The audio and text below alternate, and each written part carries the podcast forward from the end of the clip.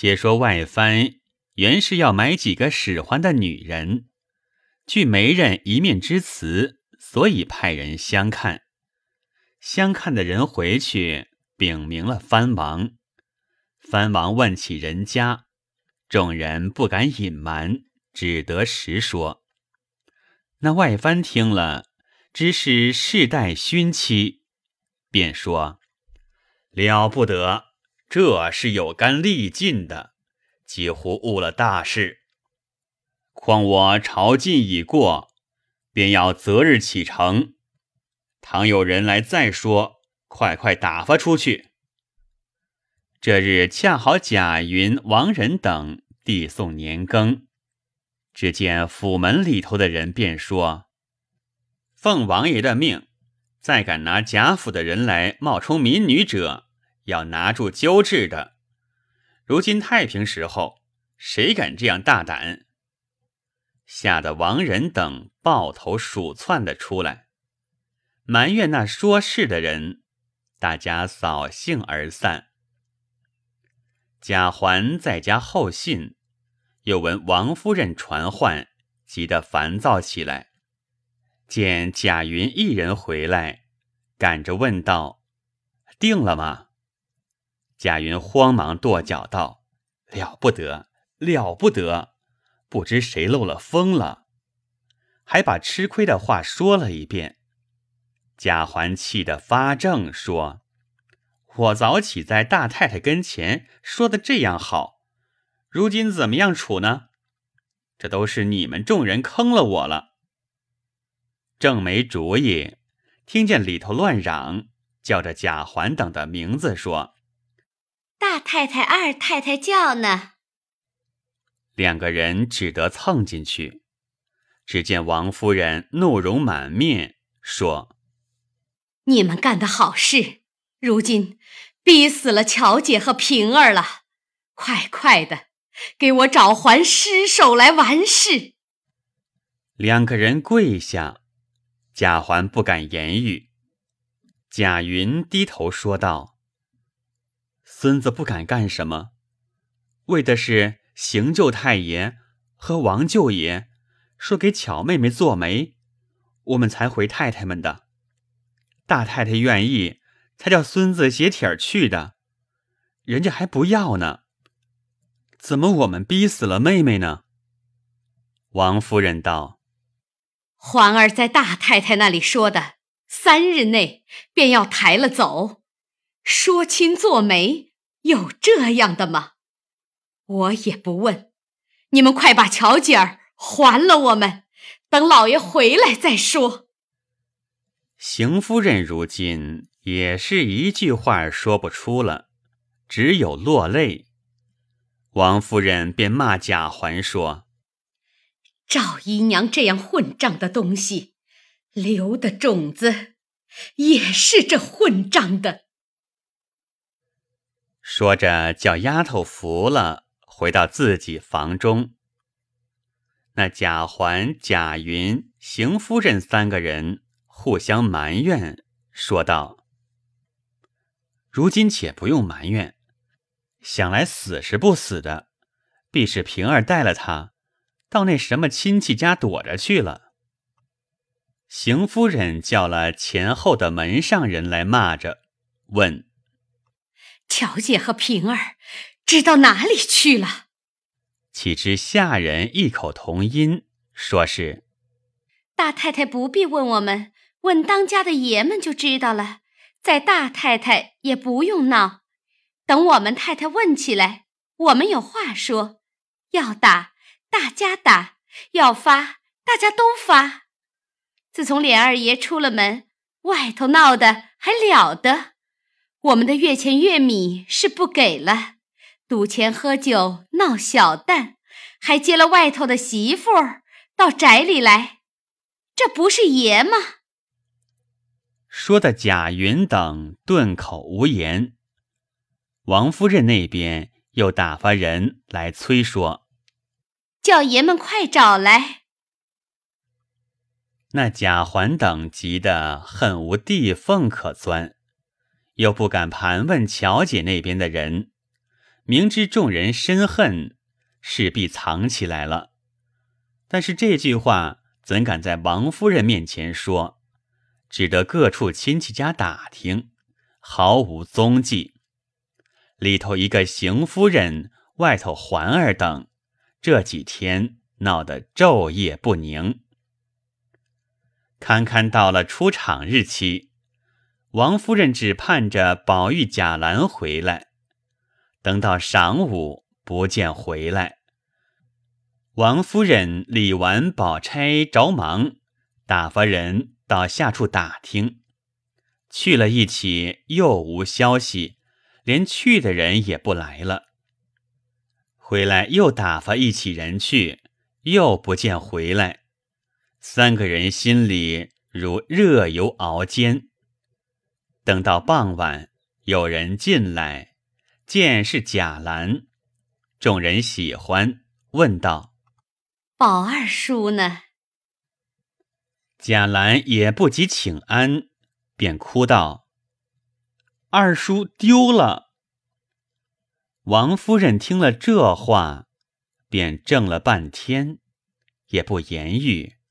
便直挺挺的躺到床上，亏得彩云等在后面扶着，吓死的叫醒转来，哭着。见宝钗也是白瞪两眼，袭人等已哭得泪人一般，只有哭着骂贾兰道：“糊涂东西，你同二叔在一处，怎么他就丢了？”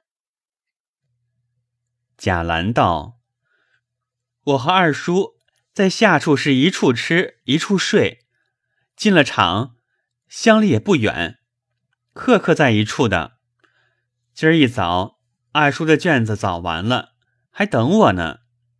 我们两个人一起去交了卷子，一同出来，在龙门口一挤，回头就不见了。我们家机场的人都问我，李贵还说。”看见的相离不过数步，怎么一挤就不见了？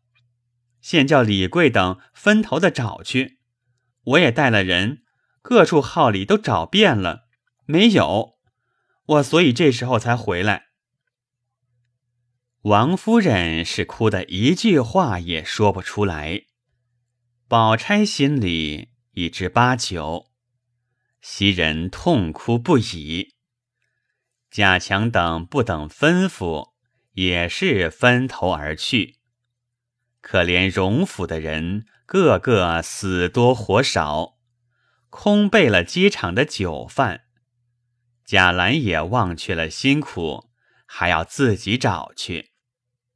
倒是王夫人拦住道：“我的儿，你叔叔丢了，还禁的再丢了你吗？”好孩子，你歇歇去吧。贾兰哪里肯走？尤氏等苦劝不止。众人中只有惜春心里却明白了，只不好说出来，便问宝钗道：“二哥哥带了玉去了没有？”宝钗道。这是随身的东西，怎么不带？惜春听了，便不言语。袭人想起那日抢玉的事来，也是料着那和尚作怪，柔肠激断，珠泪交流，呜呜咽咽哭个不住，追想当年宝玉相待的情分，有时怄他。他便恼了，也有一种令人回心的好处。那温存体贴是不用说了，若怄急了他，便赌誓说做和尚。哪知道今日却应了这句话。看看那天已觉是四更天气，并没有个信儿。李纨又怕王夫人苦坏了，极力的劝着回房，众人都跟着伺候，只有邢夫人回去。贾环躲着不敢出来。王夫人叫贾兰去了，一夜无眠。次日天明，虽有家人回来，都说没有一处不寻到，实在没有影儿。于是薛姨妈、薛科、史湘云、宝琴、李婶娘等接二连三的过来请安问信。如此一连数日，王夫人哭得饮食不进，命在垂危。忽有家人回道：“海江来了一人，口称统治大人那里来的，说我们家的三姑奶奶明日到京了。”王夫人听说探春回京，虽不能解宝玉之愁，那个心略放了些。到了明日，果然探春回来，众人远远接着，见探春出挑的比先前更好了，福彩鲜明。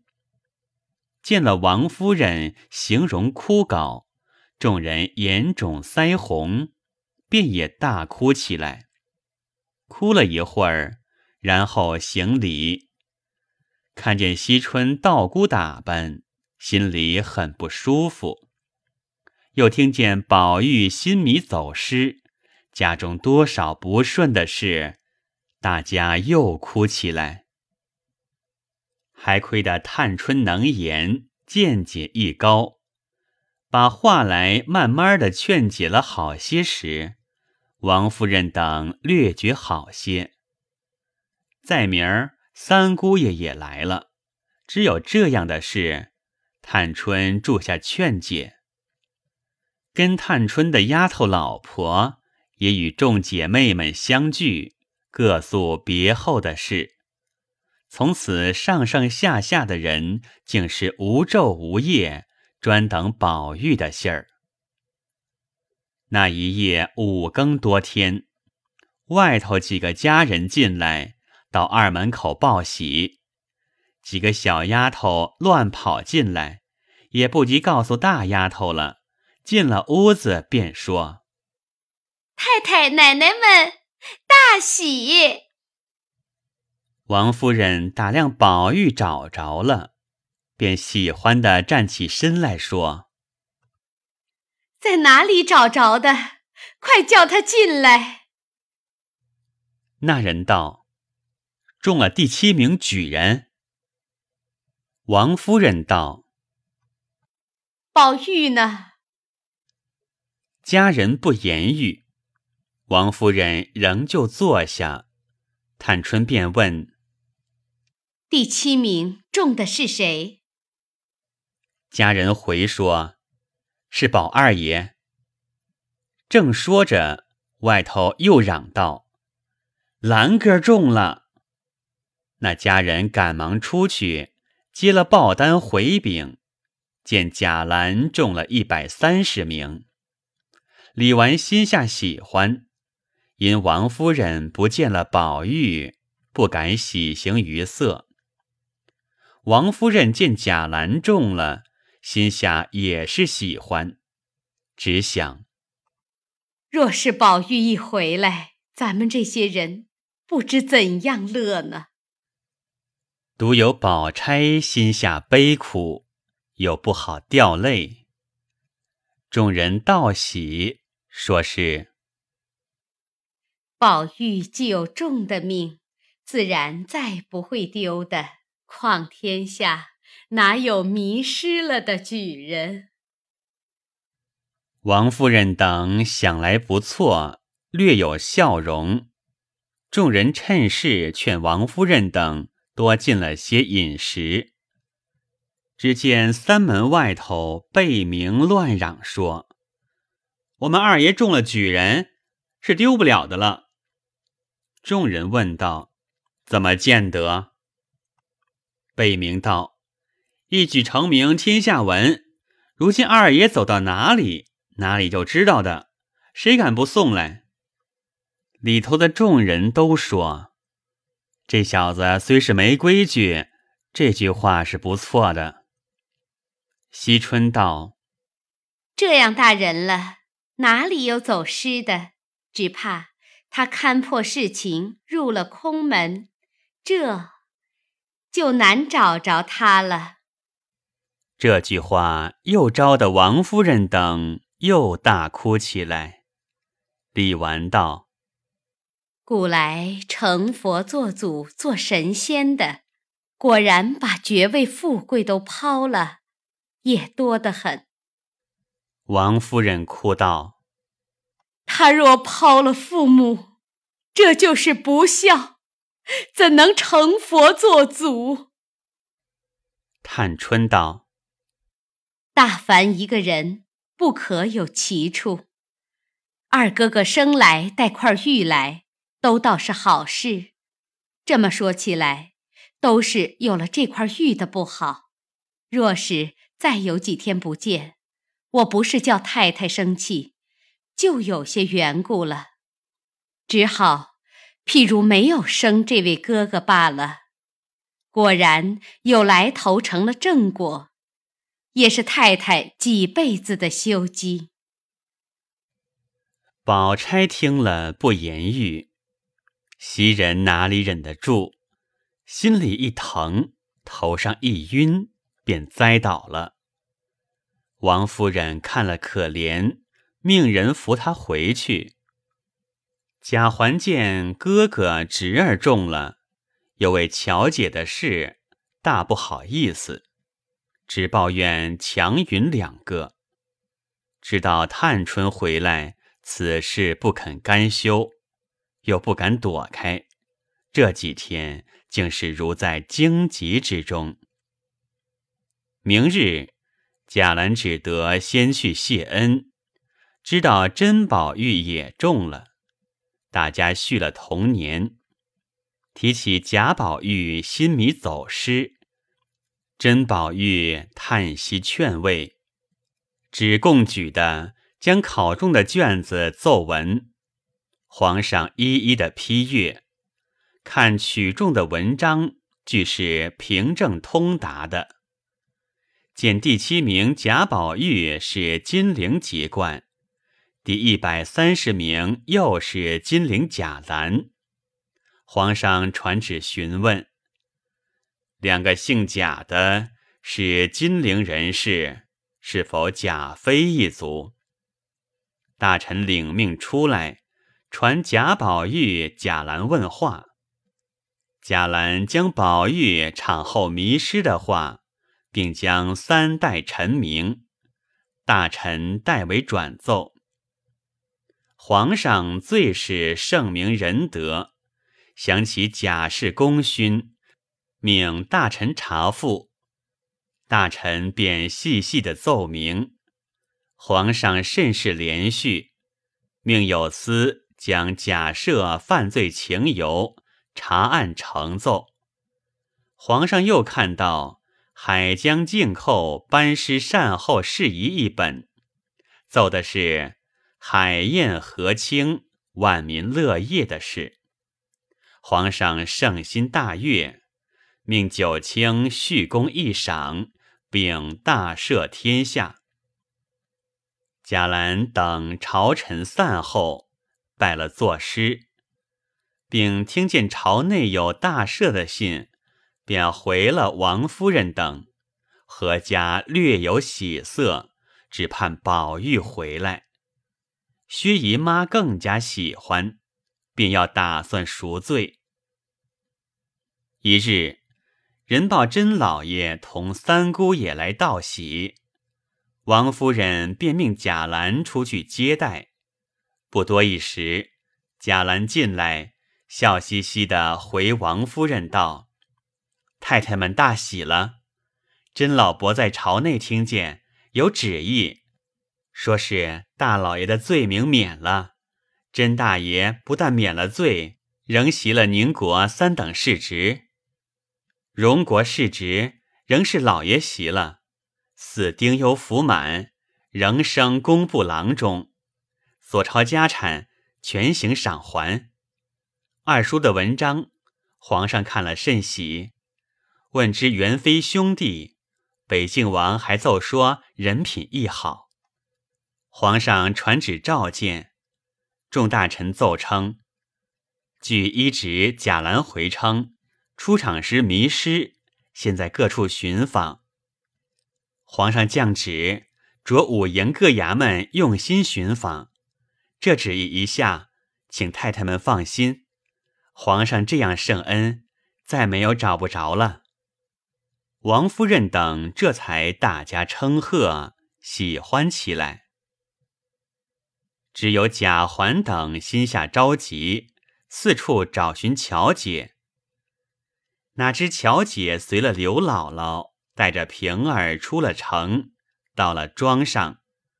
刘姥姥也不敢轻谢乔姐，便打扫上房，让给乔姐、平儿住下。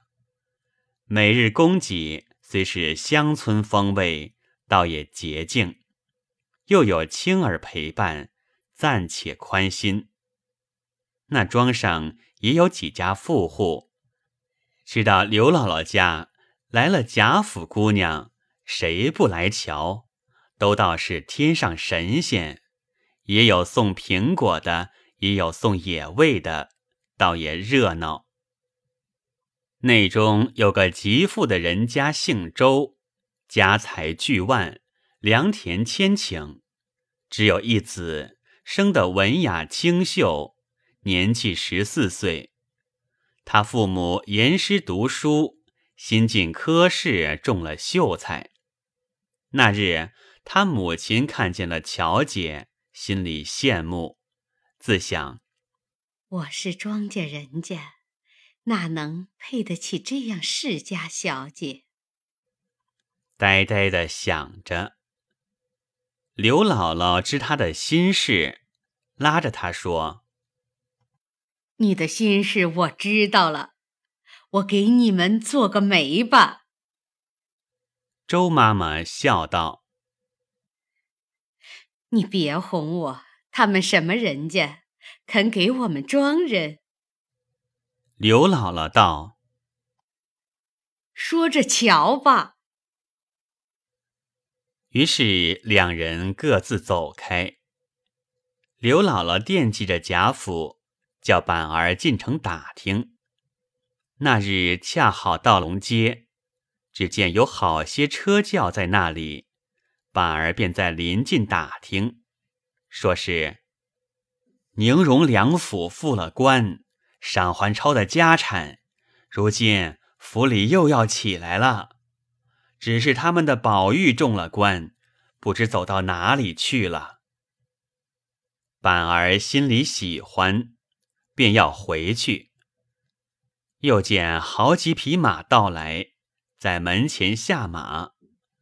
只见门上打签请安，说：“二爷回来了，大喜！大老爷身上安了吗？”那位爷笑着道：“好了，又遇恩旨，就要回来了。”还问那些人做什么的。门上回说：“是皇上派官在这里下旨意，叫人领家产。”那位爷便喜欢进去，板儿便知是假脸了，也不用打听，赶忙回去告诉了他外祖母。刘姥姥听说，喜得眉开眼笑，去和乔姐儿贺喜，将板儿的话说了一遍。平儿笑说道：“可不是，亏得姥姥这样一办，不然。”姑娘也摸不着那好时候。乔姐更自欢喜。正说着，那送假脸信的人也回来了，说是姑老爷感激的很，叫我一到家快把姑娘送回去，又赏了我好几两银子。刘姥姥听了得意，便叫人赶了两辆车。请乔姐、平儿上车。乔姐等在刘姥姥家住熟了，反是依依不舍。更有青儿哭着，恨不能留下。刘姥姥和他不忍相别，便叫青儿跟了进城，一径直奔荣府而来。且说贾琏先前知道贾赦病重，赶到配所，父子相见，痛哭一场，渐渐的好起。贾琏接着家书，知道家中的事，禀明贾赦回来。走到中途，听得大赦，又赶了两天，今日到家，恰遇颁赏恩旨。里面邢夫人等正愁无人接旨，虽有贾兰，终是年轻。人报琏二爷回来，大家相见，悲喜交集。此时也不及叙话，即到前厅叩见了。亲命大人问了他父亲好，说明日到内府领赏。宁国府地发交居住，众人起身辞别。贾琏送出门去，见有几辆屯车，家人们不许停歇，正在吵闹。贾琏早知道是乔姐来的车，便骂家人道：“你们这般糊涂王八崽子，我不在家就欺心害主。”将巧姐都逼走了，如今人家送来还要拦阻，必是你们和我有什么仇吗？众家人原怕贾琏回来不依，想来少时才破，岂知贾琏说的更明，心下不懂，只得站着回道：“二爷出门，奴才们有病的，有告假的。”都是三爷、强大爷、云二爷做主，不与奴才们相干。贾琏道：“什么混账东西！我完了事再和你们说。快把车赶进来。”贾琏进去见邢夫人，也不言语，转身到了王夫人那里，跪下磕了个头，回道：“今儿回来了。”全亏太太，还兄弟太太也不用说他了。只是云儿这东西，他上回看家就闹乱如今我去了几个月，便闹到这样。回太太的话，这种人撵了他，不往来也使得的。王夫人道：“你大舅子为什么也是这样？”